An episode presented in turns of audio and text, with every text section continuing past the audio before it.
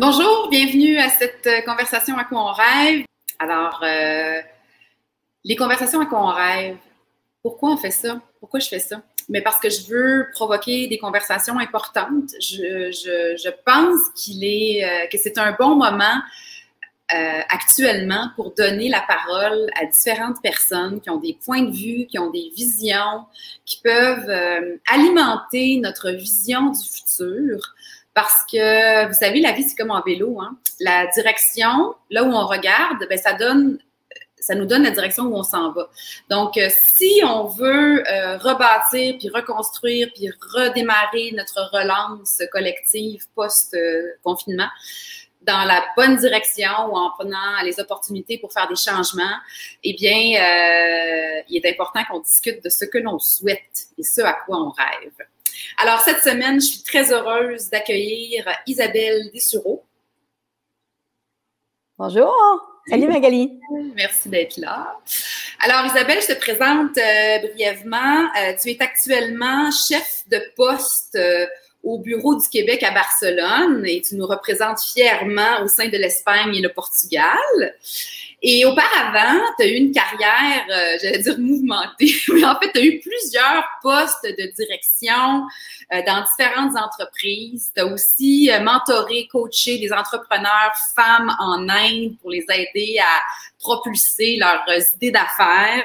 Euh, tu t'es promené beaucoup euh, à travers le monde. Euh, ceux qui te connaissent, ceux qui te suivent sur les médias sociaux savent que tu es une curieuse, une exploratrice.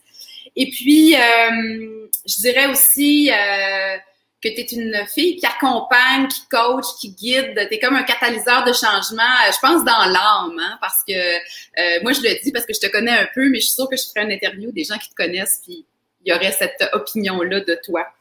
Alors, Isabelle, avant qu'on parle de ton rêve, si tu le veux bien, je vais te, passer, je vais te poser les trois questions brise-glace que je pose à chaque fois aux invités. Oui.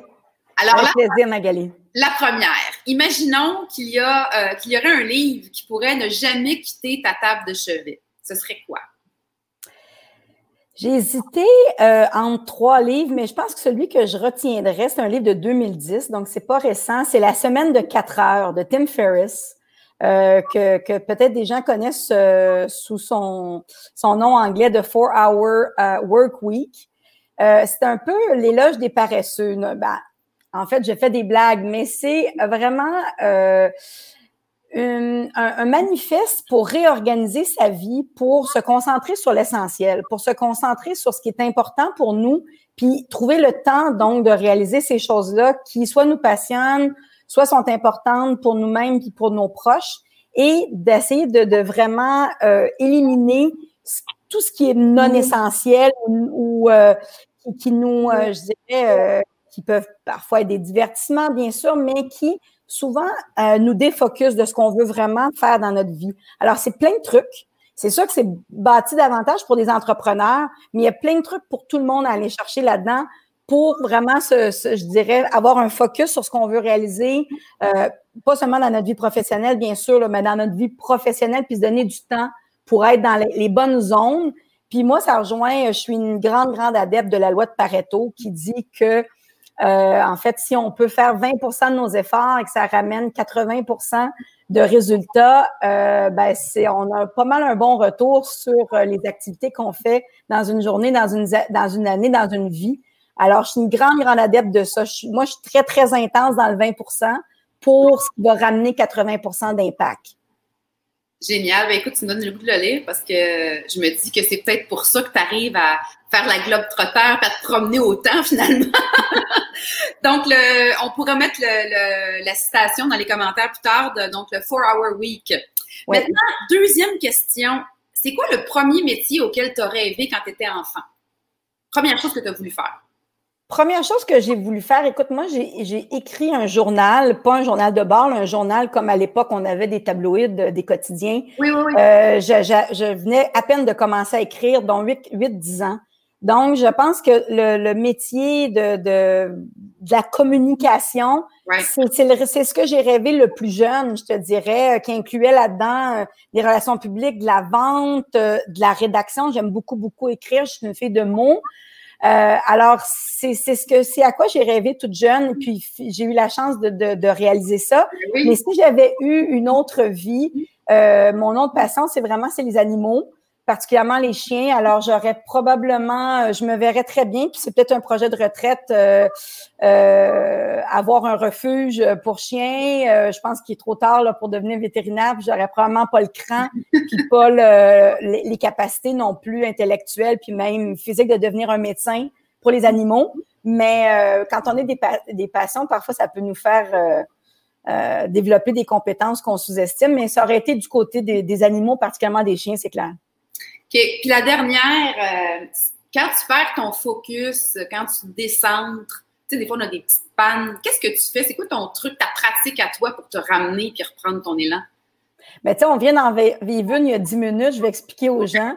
On avait un problème technique parce que j'ai un nouvel ordinateur qui a une nouvelle fonction. C'est comme un petit, un, petit rideau où on peut fermer la caméra et je ne le savais pas. Puis c'était un petit bouton rideau à l'arrière. Et je pense qu'en promenant mon ordinateur, ça a fermé le petit rideau, fait qu'on me voyait aux trois quarts.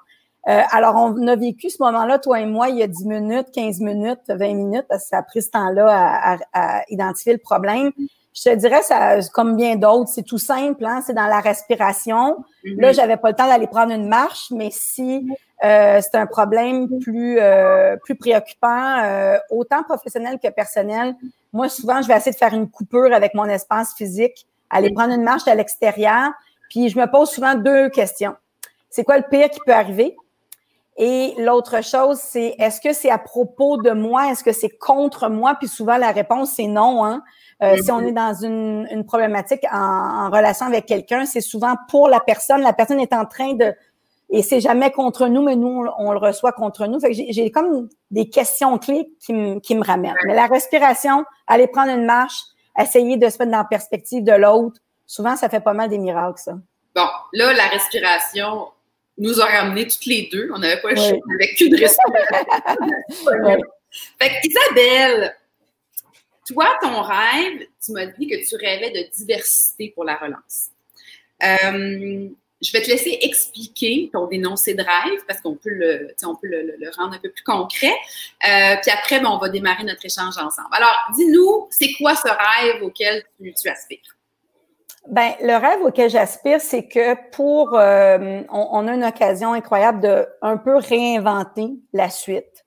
Et euh, si on veut trouver des nouvelles solutions, des nouvelles approches, pour moi, il n'y a qu'une voie, puis c'est qui est la diversité des perspectives, la diversité des voix, justement. Alors, mon rêve, c'est que euh, la relance euh, se prépare avec une diversité de perspectives. Puis quand on s'est parlé préalablement, on s'était accroché dans la notion du vocabulaire, hein, parce qu'évidemment, la diversité, évidemment, c'est la notion d'inclure tout le monde. Mais là-dedans, il y a comme un autre sous-sujet qui est le sujet finalement de la parité. Oui. Euh, alors, sur lequel des deux préfères-tu qu'on se qu'on s'avance en priorité? Ben, écoute, euh, je pense que je, suis mieux placée, je vais dire ça comme ça, pour parler d'égalité homme-femme. Euh, puis euh, la diversité, pour moi, elle, passe notamment par ça. Bien sûr, une diversité culturelle, une diversité d'orientation sexuelle. en même temps, on est 50% de la société, les femmes. Alors, c'est même pas, on est, tu sais, c'est vrai que dans certains secteurs d'activité ou secteurs de vie, on est minoritaire, donc on a encore beaucoup de chemin à faire, tout comme euh, c'est le cas en diversité culturelle et en diversité de, d'orientation sexuelle. Mais je me dis, si on prend ça à sa plus simple expression, là, c'est une question de respect puis c'est une question de justice. Mm-hmm. Les femmes font, font représentent 50% de la société sur la planète puis dans chacun des pays. Alors, euh, j'ai encore de la misère à comprendre, je viens d'avoir 50 ans, pourquoi on ne représente pas 50% euh, je dirais, euh, puis, tu sais, si on veut encore plus euh, euh, préciser le propos aujourd'hui, Magali, moi, je te dirais pourquoi on ne représente pas 50% dans les cercles d'influence, les mm-hmm. cercles de décision? Je dis pas que tout le reste n'est pas important, mais c'est tellement vaste que si on voulait vraiment se concentrer sur une chose aujourd'hui, puis j'aurais quelques chiffres à partager, tout ça, j'aimerais vraiment qu'on parle de la place des femmes, l'égalité des, des l'égalité hommes-femmes dans les cercles d'influence puis les cercles de décision. Parfait. On dit d'ailleurs, Isabelle, je l'ai lu à plein d'endroits, que la pandémie, que le confinement qu'on vient, de vivre euh, partout sur la planète a renforcé les inégalités, euh, a renforcé les inégalités entre les hommes et les femmes, même au niveau des pertes d'emploi, c'est plus de femmes. Puis, euh, je sais pas c'est quoi les chiffres que tu as, mais selon les chiffres, que moi j'ai trouvés là, de Randstad, au Canada, il y a seulement 25% des postes de, de, VP qui sont occupés par des femmes, 15 PDG. Donc, on est très loin du fameux 50 euh, dont, euh, dont on parle. Euh, d'après toi, j'allais te demander comment ça se fait, parce que c'est comme pas un sujet nouveau, tu sais. Puis moi, j'ai même l'impression que depuis euh, au moins les cinq dernières années, si c'est pas plus, c'est omniprésent comme thème. Il y a un paquet d'organisations, il y a des mesures internes dans les organisations. je pense à l'FPA qui promouvoit le leadership féminin. Il me semble qu'on est bombardé, il y a des événements destinés à ça. Comment ça se fait que ça ben, moi, j'allais dire que ça bouge pas, là. ça bouge, ça bouge. Non, ça bouge pas. En fait, c'est ça qui est inquiétant, c'est que, écoute, la, loi qui a été passée au Québec pour obliger les sociétés d'État, il y en a 22, à euh, nommer de, manière paritaire leur conseil d'administration, ça, ça a été fait en 2007. OK? Et donc, le Québec, au niveau de ces sociétés d'État, comme Hydro-Québec, ça, ça, on est là, là, puis depuis longtemps, je te dirais. Mais on dirait que depuis 2013-2014, il y a eu un autre aussi, une autre vague. Et là, je ne sais pas si c'est une problématique canadienne, mais je vais te donner une perspective canadienne et au Québec. On fait un petit peu mieux au Québec qu'au Canada, cela dit. Mais on se sent, on, pense qu'on est très progressiste, puis qu'on y est presque et tout. Mais quand on se compare à des sociétés qui ont mis en place, euh, je dirais, des offensives plus musclées. C'est-à-dire que des quotas, par exemple, ou euh, des, des le contraire de, des incitatifs, c'est-à-dire, euh, ben, si vous vous conformez pas, il y aura des problématiques pour ces entreprises-là. Là, je parle évidemment davantage des entreprises publiques et des entreprises, ben, euh, sociétés publiques et des entreprises inscrites à la bourse. OK? C'est plus ce secteur-là parce que là, si tu es coté à la bourse, tu n'es pas détenu de manière privée, c'est-à-dire qu'il y a des actionnaires, euh, tu as une responsabilité dans la société aussi, puis normalement, c'est des plus grandes entreprises aussi. Ben, les pays qui ont mis en place des lois, euh, des réglementations aussi de, de, communiquer sur l'avancement ont eu des résultats plus rapides. Bon, le, un des grands champions, c'est la Norvège. La Norvège, écoute, depuis 2003, qui ont mis en place euh, ce type d'approche-là. Puis ils ont atteint, euh, ben, ça a pris quand même 10 ans. Ils ont atteint 40% euh, à ce moment-là. Des... Fait que, tu sais, c'est long, là. Ben oui, c'est long. Déjà, OK, mais nous, on fait du surplace. Je disais qu'entre 2016 et 2017, si tu regardes différents indicateurs de la place des femmes dans les cercles, conseil d'administration, euh, chef d'entreprise, euh, équipe de haute direction, euh, ça, il y a eu une, une croissance en un an. C'est le dernier chiffre que j'ai pu trouvé pour cet indicateur-là de 0,3% alors qu'on en parlait beaucoup. Alors, moi, je pense qu'il y a, euh, il faut aller plus loin.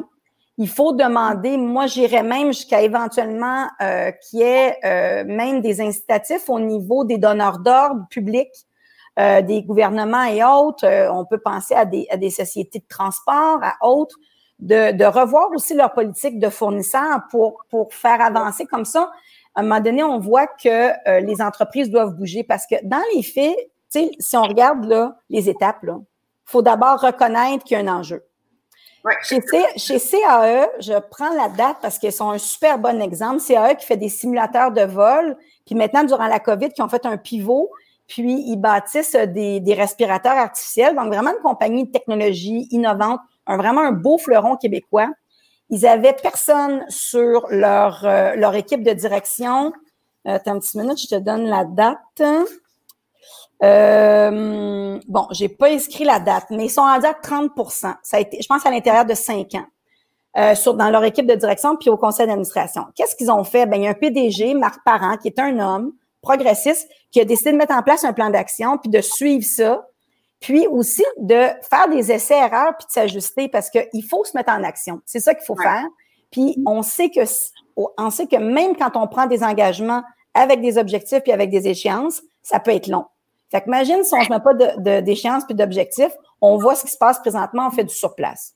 Ben d'ailleurs, euh, je l'ai déjà dit dans une, autre, une, autre conversation, mais ayant fait beaucoup de transformations organisationnelles, ça prend dix ans quand c'est un changement culturel. Fait que c'est juste normal. Puis ça, c'est dix ans d'efforts ininterrompus. Là, on va tout de suite régler la question. Je me fais le porte-parole. Il y en a qui diraient, oui, mais pourquoi, y aller avec des quotas? Pourquoi pas y aller avec les compétences? Euh, euh, pourquoi qu'on veut ça? C'est sûr que là, nous deux, on a l'air de vouloir ça parce qu'on est des femmes, mais mettons qu'on sort, pourquoi socialement on pourrait vouloir ça, tout le monde, homme comme femme? Oui. Euh, avant de répondre à ta question, je vais faire peut-être une petite mise en, pas une mise en garde, mais je suis loin de dire que il faut que tout le monde aspire à des postes de direction ou que hein, c'est pas ça du tout que je suis en train de dire là, puis que c'est le rêve de tout le monde, pas du tout. Euh, toutefois, il y a comme un domino aussi au niveau des décisions. Là, on va le voir, on a des, des plans de relance qui s'en viennent à grandeur de la planète et tout. Donc, c'est qui sont les thinkers qui réfléchissent à tout ça à tous égards. Donc, c'est pas de vouloir nécessairement aspirer, mais que si on veut prendre une place, on veut devenir conseiller municipal, on veut devenir directrice d'une institution scolaire, on, veut, on veut, on veut, est-ce qu'on a le choix? Est-ce qu'on a la possibilité? Moi, c'est pour ça plus que j'ai envie euh, de faire partie de la solution. C'est plus que ceux qui voudront, puis c'est vrai pour les hommes aussi qui voudront. Puis là, si tu veux, on peut en parler un petit peu de ça. Euh, j'aimerais faire référence à, un super livre qui s'appelle euh, en fait la doctrine d'Athéna ou de doctrine de The Athena Doctrine. Ok, c'est un livre fantastique. Je pense qu'on l'a aussi en référence. Euh, c'est une équipe qui a euh, fait le plus gros, la plus grande étude qualitative et quantitative, donc des sondages et des entretiens sur la planète. Ça n'avait jamais été fait une, une recherche de ce genre-là auprès de 64 000 personnes dans 25 pays. Donc, le sondage dans 13 pays, puis les entretiens dans d'autres 18 pays.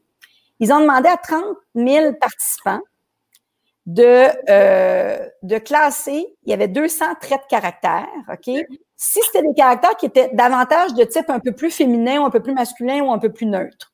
Et ensuite, ils ont demandé aux 30 000 autres de dire, pour le futur, puis là, je te parle de avant la pandémie, c'est quoi les traits de personnalité qu'on a besoin dans le leadership euh, pour atteindre des succès aussi de société, euh, pour avoir un certain civisme aussi et plus de bonheur dans nos sociétés? Et quand ils ont fait la réconciliation de tout ça, ils ont, sans surprise, parce que je l'amène, fait que personne ne va être surpris sur notre, notre Facebook live présentement, les traits de caractère féminin que des hommes ont sont les traits de caractère dont on a besoin dans le futur. Tu sais, je t'en nomme quelques-uns. Euh, euh, bien sûr, bon, il y en a qu'on, tu sais, il y a des hommes qui, qui, qui incarnent parfaitement ça, là, mais la planification du futur, la flexibilité, l'humilité, l'écoute, l'intuition, la passion, la loyauté, l'empathie, le partage, l'expression, des traits de caractère qu'on voit plus du côté des femmes. Quand on regarde notre société, quand on regarde notre économie, on parle de plateforme ouverte, euh, on parle de, de partager de la connaissance. exact. Puis du côté des, des, des, traits plus masculins, mais c'est un peu les, les, les, anciennes structures institutionnelles du passé, tu sais. Euh, c'est un peu, ben, c'est la dominance, c'est la hiérarchie, c'est la confrontation, mais il y a des choses positives, bien sûr. la fierté, la capacité d'analyse, l'indépendance, la détermination, euh, la force de caractère, la prise de risque. Alors, le, je dirais, le, meilleur des mondes intègre les plus belles qualités de, ces, de ce, mais il faut qu'on voit s'élever les traits féminins que des hommes et des femmes ont en dedans d'eux, mais qu'on laisse la place aux hommes aussi pour l'exprimer. En fait, tu m'amènes en fait à cette espèce de constat que oui, on veut la parité, mais puis là, on, va parler tantôt de comment ça peut se passer, puis des mises en action, mais il y a d'abord et avant tout un contexte qui doit permettre aux femmes aussi d'avoir le goût de prendre ces postes de décision-là. Puis avec ce que tu viens de dire, ce que ça me dit, c'est que euh, il y a des hommes, évidemment, qui ont ces traits de caractère-là. Il faut les valoriser. En fait, il faut valoriser, tu sais, mettons qu'on joue sur le yin-yang, il faut valoriser le, côté yin, les, qualités dites féminines, mais qui sont aussi présentes chez les hommes, pour qu'on voit que c'est permis et même demandé de les utiliser et de les exprimer dans les sphères de pouvoir. C'est ça que ça dit, en fait, beaucoup aussi, ce que j'entends dans ce que tu me racontes là. Je prends une seconde, euh, Isabelle, pour euh, saluer notre il y a Pascal Dufresne qui est là, qui nous dit qu'elle est contente d'être euh, présente avec nous. Et euh, je salue également euh, Marie-Claude Dupont. Je J'ai pas le temps, je vais lire votre commentaire dans quelques instants. merci d'être présent. Vous n'hésitez pas, hein, si vous voulez poser des questions, renchérir sur ce qu'on dit, vous, faites ça dans, le fil de commentaires, puis je, je les garde à l'œil. Donc, pourquoi c'est bon pour nous autres, ça? Bon, c'est bon parce que visiblement, le futur qu'on est en train de construire demande une façon différente de penser puis de faire les choses. Euh, mais il y a des, euh, il y a d'autres indicateurs qui nous disent que d'avoir des femmes dans les sphères de décision, c'est bon. Ben, clairement, là, on, ne rentrera pas dans les études, puis parce qu'on on a envie d'avoir une, euh, je dirais, mais il y a, euh, ça fait cinq ans. Depuis 2013, en fait, euh, en 2014, il y a une firme euh, Catalyst qui a sorti la, une énorme étude qui a, qui, qui, a fait état, je veux dire, qui a, qui a fait école plutôt depuis ce temps-là, qui dit que d'un point de vue de la performance financière, d'un point de vue de l'engagement des employés, d'un point de vue du brand, la marque de commerce et de la culture d'entreprise, la présence plus élevée de femmes, puis moi, dans ma tête, ça commence à peu près à 30% 30 dans un, Ça, c'est comme une masse critique pour avoir de l'influence. Euh, ça vient, c'est un game changer. Quand il y a donc cette représentativité féminine euh, dans les plus hautes sphères, mais dans le management, euh, dans les, les, équipes de direction, mais comme directeur, etc., là, on voit que la performance ouais, c'est ça. La performance financière est accrue. Euh, l'engagement des employés, puis on sait qu'avant la, pandémie, bon, le, Canada et plein d'autres pays occidentaux avaient, avaient des problèmes, avaient des, enjeux importants au niveau du euh, euh, de la main d'œuvre, du recrutement, puis de, de, alors c'est clé, c'est clé, c'est des millions et des milliards de dollars recrutés du bon personnel dans les entreprises, puis tu sais ce, ce, alors quand il y a plus de femmes dans, dans, les, euh, dans les organisations, on réussit à garder les employés aussi davantage, puis sont plus mobilisés. Alors ça, c'est majeur. Puis au niveau des marques de commerce, c'est drôle parce que récemment, je lisais quelque chose, puis tu sais, c'est pas toujours blanc ou noir, là. Je veux dire, il y a des entreprises qui font très bien sur des, sur des, sur des aspects, puis que on les met en question sur d'autres choses. Fait que je, je fais attention, mais je me reposais la question parce que j'avais vu récemment, il y a quelques années, que L'Oréal avait pas un, conseil d'administration paritaire. Je me disais, ça se peut quasiment pas, là. et là, récemment, j'ai vu qu'ils y sont. Euh, c'est paritaire, toutefois, le commentaire qu'on a eu, toi et moi, en, échange, euh, en préalable à ce webinaire, c'est qu'en même temps, la diversité n'est pas là, toutefois. Ça ressemble au même boys club, mais euh, avec 50% de femmes, si on veut, donc des gens qui sont pas mal issus du même milieu, des mêmes grandes écoles, etc. Donc, on va avoir une autre étape, mais restons euh, sur le, sujet d'égalité homme-femme pour l'instant. Tu, euh, bon, évidemment, il y a une des mesures là, qui existent, tu l'as nommé tantôt, c'est de mettre des quotas.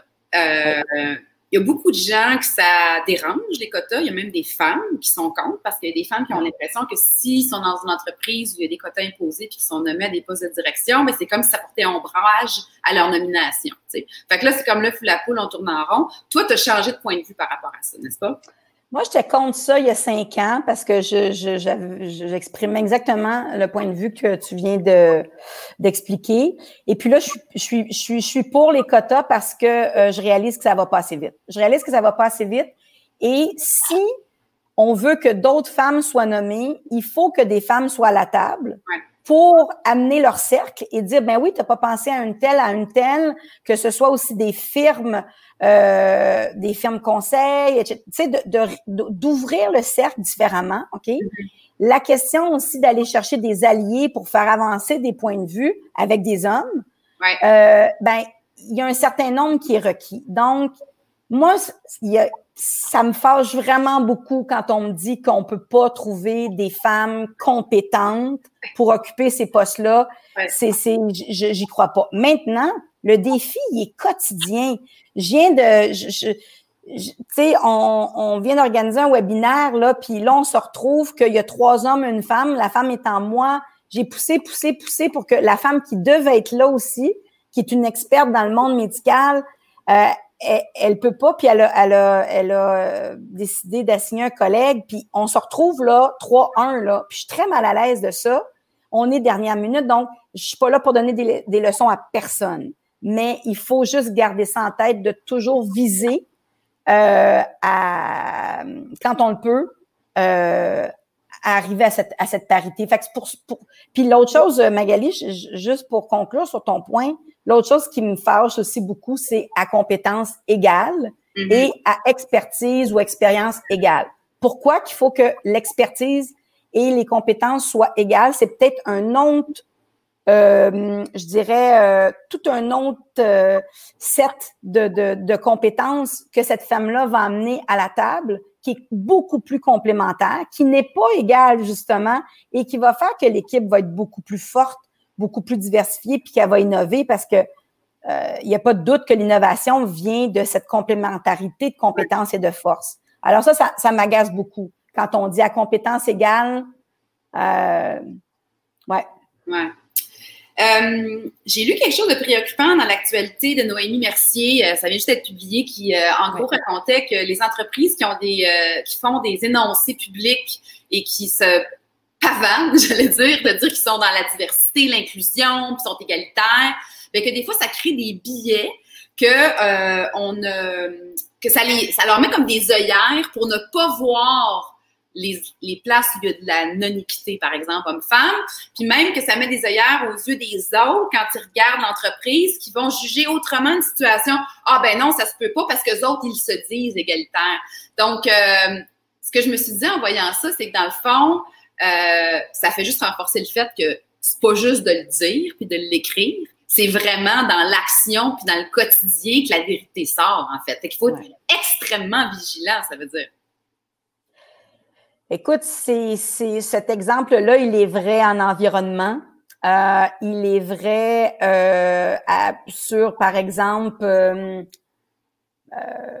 je dirais de mettre l'employé en premier. Par exemple, tu sais, il y a des missions d'entreprise qui écrivent des choses, mais que ça se vit pas à l'interne. Ouais. les employés finissent par le sentir.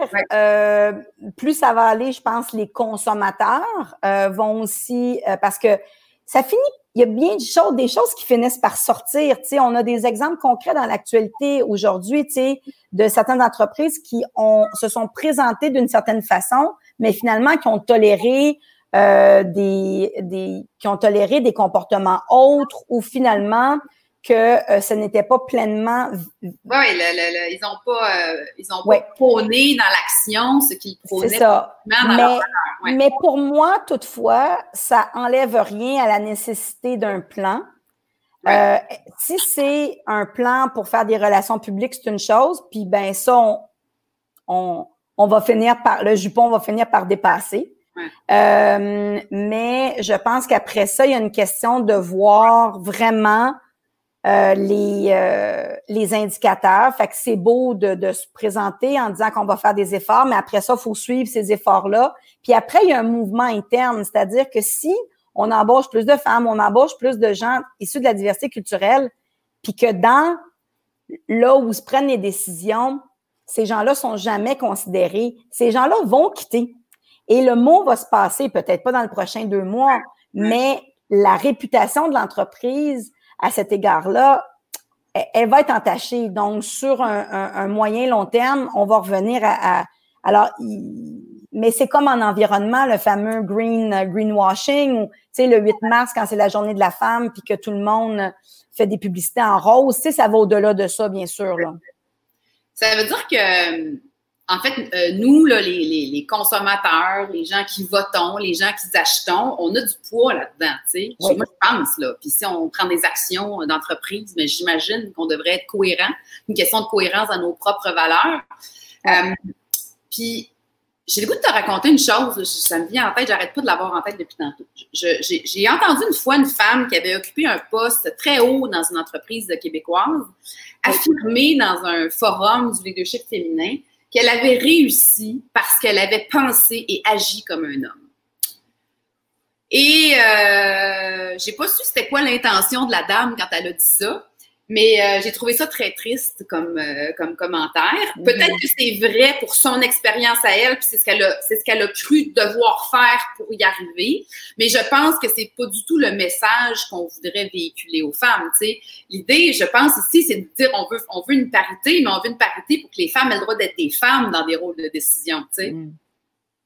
J'ai comme l'impression que c'est un peu une histoire qui doit quand même dater. Peut-être pas, il y a des secteurs encore. Euh, euh, qui, sont qui sont moins progressistes, on va se le dire, mais avec euh, les éléments tantôt dont on parlait sur les traits de caractère du, du, du futur, euh, qu'on recherche chez des leaders en affaires, en politique et autres, euh, j'ai comme l'impression que cette dame-là faisait référence à comment elle a dû se comporter peut-être dans les années 80, 90 ou même 2000, 2010, là, mais euh, je pense que depuis quelques années, puis tu sais, elle dit qu'elle a réussi, donc elle a probablement professionnellement, euh, j'entends, là, et je sais pas quelle est sa, sa, sa, sa, définition de la réussite, mais mettons qu'elle a gravi les échelons dans une organisation, euh, ça se fait probablement sur 20-30 ans.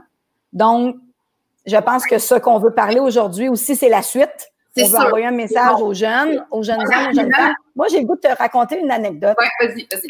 Euh, dans, j'étais dans, euh, dans un de mes derniers emplois, euh, j'avais un, un, de mes directeurs qui était extraordinaire, qui était unique, brillant. Euh, puis il, il, il, était vraiment très, très, très apprécié euh, de toute l'organisation, du président, de l'équipe de direction, ses collègues, ses employés. Tu sais, vraiment quelqu'un qui fait l'unanimité et que tu veux dans n'importe quelle équipe. Euh, et là, lui euh, est arrivé, puis, c'est le, monde de l'immobilier, donc un monde assez masculin. Euh, et il a eu son ben, en fait, euh, avec sa femme, il a eu son troisième enfant. Mm-hmm. Et il a décidé de partager à 50-50% le congé de parent, ben parentalité. Ouais. Et euh, il a annoncé qu'il quitterait pendant six mois pour le, le premier six mois de, de, du bébé ou le deuxième six mois. Écoute, ça a fait un nombre de chocs sur le coup. Moi, j'ai même été obligée en quelque part un peu d'aller faire, je dirais pas du, du, du de la vente, mais tu sais, j'ai mis un peu de watt autour de tout ça. Puis évidemment, il était quelqu'un d'exceptionnel, OK? Mais c'est tu quoi? Grâce à lui qui a posé ce geste, il a, il a ouvert la voie. Euh, tu sais, lui il avait peut-être 32, 33 ans. Il a ouvert la voie tout, à, plein d'autres gars dans l'entreprise qui peut-être vont décider de prendre un mois, deux mois, trois mois. Tu sais, c'est d'autres choses. Là. Chaque cas est, vraiment particulier, personnel. Mais ça a pris quelqu'un comme ça. Donc, quand quelqu'un a la possibilité de poser un geste, euh, ça, ça, fait toute une différence après pour des organisations, puis ça laisse des traces. Puis ça, ça a ouvert la voie aussi à d'autres hommes qui ont demandé des années sabbatiques. Ça se voyait jamais. Mm-hmm. Euh, tu sais, parce que ça a été démontré qu'après, il est revenu, il était aussi bon, sinon meilleur il est arrivé avec beaucoup de créativité suite à et il, et il, est arrivé aussi avec d'autres perspectives parce qu'il était un papa à temps plein seul à la maison pendant que sa conjointe allait travailler et ça l'a ouvert. On était dans un secteur qui est un secteur qui, est au service des humains. Ça lui a donné plein, plein d'autres perspectives qui a, qui a fait de lui un meilleur euh, directeur puis un meilleur euh, euh, quelqu'un qui réfléchissait encore mieux pour la suite, pour l'organisation. Mais ça fait une onde de choc au début, tu sais. Alors, il faut poser ces gestes-là pour permettre aux hommes aussi de, s'affranchir en quelque part aussi, eux, de ces habits très lourds qu'ils ont apportés dans certains secteurs d'activité. Ben, D'ailleurs, euh, euh, j'ai entendu une phrase, je sais pas c'est qui qui l'a dit, mais c'est tellement une belle phrase. Ça dit que pour que les femmes puissent prendre pleinement leur place à la table de décision euh, dans le boardroom, il faut que les hommes aussi prennent pleinement leur place à la table de, la salle à manger, de la cuisine. Tu sais. Donc, euh, c'est vrai qu'il y a cette notion-là qui repart aussi dans, nos vies personnelles, puis de notre support que, que les, les, conjoints se donnent entre eux. je pense que ça part aussi probablement de à la base, base, base de comment on éduque aussi les garçons par rapport à tout ça, tu sais. Oui. Euh, si on Et la valorisation, ce qu'on valorise. Oui. Euh, chez eux aussi. Euh, oui. Et comme métier? Comme métier également. Euh, si je te racontais comment dans son livre, Liz Plank, qui écrit For the Love of Men, raconte, elle dit, elle fait des workshops souvent sur le sujet de homme-femme, puis euh, elle dit, bon, mais qui a dit à sa petite fille, tu peux tout faire, tu peux être pompier, policier, il n'y a pas de limite, ma petite, puis là, ben, tout le monde lève la main. Puis quand elle dit, bon, maintenant, qui a dit à son petit gars, tu peux être infirmier, tu peux être professeur d'école, là, il y a comme un... Alors, il y a cette espèce de côté de la parité, l'égalité aussi dans ce sens-là. Tu sais, dans, quand je comprends bien l'idée qu'il fallait, qu'il faut, qu'il faut ouvrir les possibilités de ces, de ces instincts ou de ces compétences féminines-là chez tout le monde. Bon, Isabelle, j'ai le goût de te demander, pour être dans le pratico-pratique concret, là, on est interpellé par le sujet, on est, il y a des gens qui nous écoutent, qui sont en organisation, qui sont ou non en position de pouvoir. Oui. Qu'est-ce qu'on peut faire? OK, on peut mettre des quotas, mais, mais encore. Oui, ben, en fait, en fait, je pense qu'il y a d'abord euh, la, d'abord de reconnaître. Tu sais, euh, je veux dire, euh, on, on, on, aime être fier, puis il faut être fier. Euh, moi, je suis, comme tu disais, je me suis quand même promenée beaucoup sur la planète. J'ai, j'ai pas eu d'enfant et ça a été une vie donc de, voyage. Et c'est, c'est quand tu es à l'extérieur, tu réalises à quel point on a une société quand même extrêmement égalitaire. Là, je parle pas d'hommes-femmes, mais on a une société qui est une société de la classe moyenne, avec, oui, beaucoup de, des riches, puis oui, trop de pauvres, mais quand on se compare, il y a mhm. très peu de pays sur la planète qui a ce statut-là. Tu on pense aux pays scandinaves, à la Nouvelle-Zélande, l'Australie, tu sais, qu'on nomme toujours. Euh, puis quelques pays européens, mais encore, tu sais, moi, je travaille en Espagne, puis il y a quand même une famille royale ici, un roi. Il y a un establishment, une hiérarchie qui est millénaire, qui est beaucoup plus difficile à, à, briser que nous qui sommes une société nouvelle, je dirais. Alors, il faut, je pense, réaliser à quel point euh, on a une société qui, qui, est juste quand on se compare. Donc, Maintenant, donc, les conditions de succès sont là pour que ça se passe. C'est ça que Exactement, exactement. Et euh, toutefois, quand on se compare aux meilleurs, qui sont souvent de taille similaire à nous, puis auxquels on est souvent comparé, Bien sûr, les pays scandinaves, la Norvège en, tête de liste, mais on entend beaucoup de bonnes choses du côté de l'Islande, par exemple, mais on va dire oui, mais c'est beaucoup plus petit, moins complexe, plus homogène, mais ils ont leur, euh, ils ont leurs défis aussi. La Nouvelle-Zélande, là, est citée par tous comme un brand, non seulement d'un point de vue égalité homme-femme, mais d'un point de vue société auquel on aspire, en tout cas certains d'entre nous. Bon, il y a une, il y a des, il y a, je sais pas, c'est circonstanciel. Bien sûr, il y a une femme, premièrement, on n'est pas, on, c'est pas toutes les femmes qui voudraient être dans une assemblée législative en train d'allaiter non plus. Tu sais, il y a, il y a des femmes qui sont des superwomen, tout comme il y a des hommes qui sont des superman, des gens d'exception. Je pense qu'elle, c'en est une dans son genre, en tout cas. Mm-hmm. Euh, puis on l'a vu à l'œuvre avec des, des, des, euh, euh, des malheurs qu'ils ont vécu récemment. Mais tout ça pour dire que euh, prendre conscience, dire OK, on est rendu là, là mais là, c'est comme si on, on bloque, on bloque. il y a des prises de conscience en environnement, en consommation, à plein d'autres égards. Mais là, on dit, OK, on est comme sur un plateau, puis là, avec la relance, il faut faire attention à ce qui va arriver justement d'un point de vue de l'environnement, d'un point de vue de la diversité, d'un point de vue de la parité, parce que c'est quand on est, je te dirais, challengé économiquement que parfois on, se donne cette excuse-là. mais on peut le voir pleinement. Si on veut faire partie de la solution, puis aujourd'hui, je pense qu'on va parler des solutions, il faut plutôt voir ça comme une occasion, une opportunité euh, de, en même temps aussi de se positionner à cet endroit-là. Donc, prendre conscience. Ensuite, faire ce qu'on fait là. Euh, tu sais, les Anglais disent speak out. Ouais. Euh, donc, prendre la parole ou valoriser ceux qui prennent la parole. Puis ça, ça commence dans une discussion d'amis. La fin de semaine, euh, et ça va jusque notre milieu de travail. Dans notre milieu de travail, parfois, on peut plus ou moins s'exprimer, mais moi, je pense que le, de s'exprimer avec respect, avec des faits, euh, puis de savoir jusqu'où on peut pousser à ce moment précis-là, il y a beaucoup d'occasions de pouvoir le faire. Puis tu sais, des fois, c'est dans, dans nos cercles de bénévolat. Euh, c'est pas toujours en entreprise non plus, là, c'est où on est bénévole, c'est de faire évoluer les mentalités. Puis ça, les mentalités, là, ça évolue une personne à la fois. Donc, c'est sûr que quelqu'un qui, qui, est une personnalité connue, qui va faire une sortie dans un média, va peut-être influencer, puis il va en ostraciser d'autres, cela dit, là, beaucoup plus de gens à la fois. Mais nous, là, on a la capacité d'influencer une personne à la fois. Puis je pense qu'il faut pas sous-estimer notre rôle là-dedans, en commençant par le rôle de parent ou de, de, tante ou d'oncle euh, et, et, et d'influenceur, puis dans, dans tous les cercles. Donc, prendre la parole ou, je dirais, propulser la voix de ceux qui prennent la parole, les, les encourager. Tu sais, souvent, on, on a quelqu'un à la table qui va commencer à parler, puis là, il y a quelqu'un de plus fort qui va amener un argument, puis cette personne-là va un petit peu se retirer. Continuez de poser des sous-questions, continuez d'essayer de faire évoluer la, la discussion, puis c'est vrai avec, euh, avec nos jeunes aussi, euh, toutes les générations aussi, là, quand on voit qu'ils qui, qui, vont sur ce terrain-là de discussion, les encourager, puis surtout les mettre sur des pistes d'arguments aussi. Oui, tout à fait. Le mentorat homme-femme dans tous les cercles de bénévolat à entreprise, à dans ta vie personnelle, que des hommes mentorent des femmes. Moi, j'ai eu, j'ai eu la chance d'avoir ça et que des femmes mentorent des femmes, c'est, c'est d'autres choses.